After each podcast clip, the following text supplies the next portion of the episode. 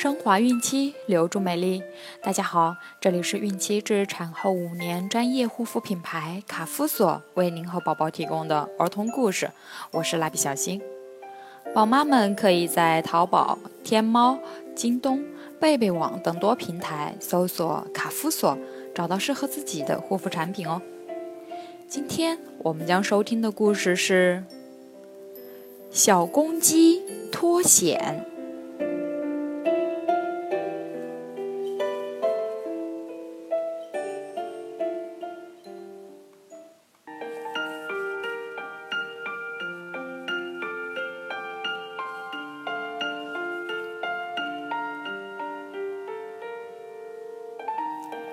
只公鸡飞到篱笆上，神气十足地对锤衣棒说：“你看我多了不起，一天到晚自由自在，而且吃的尽是白米。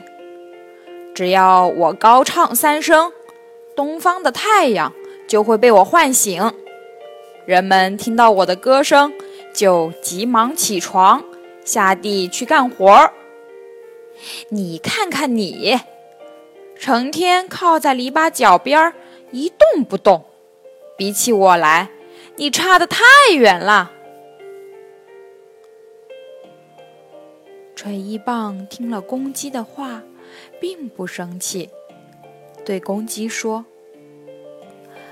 我们各有各自的任务嘛，只不过是分工不同罢了。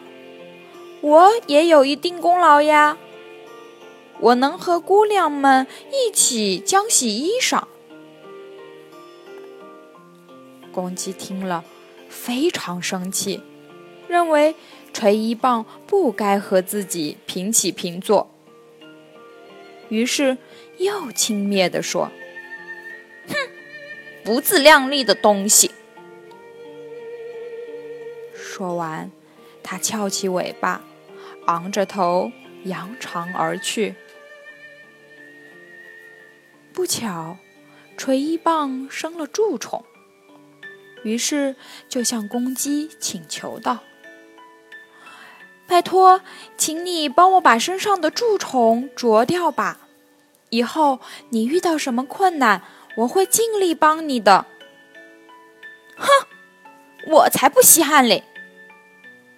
公鸡爱理不理地说。一天黄昏。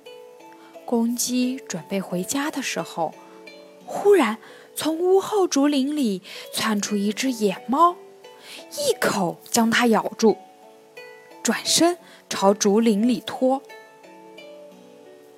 公鸡拍着翅膀，高喊救命。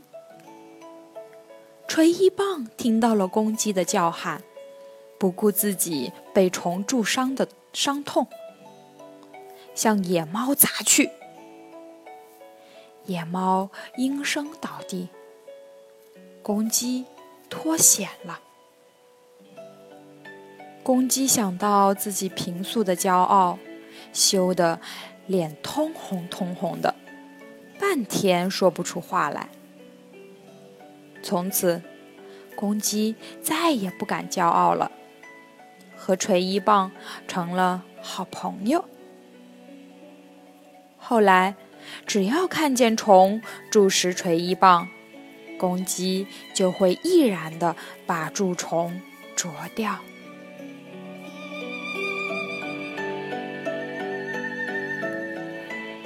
小朋友们，公鸡是怎样脱险的呢？你们知道吗？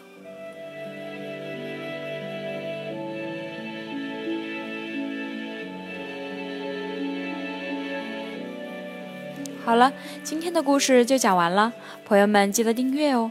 卡夫所提供最丰富、最全面的孕期及育儿相关知识资讯，天然养肤，美源于心，让美丽伴随您的孕期，期待您的关注。蜡笔小新祝您生活愉快，明天再见。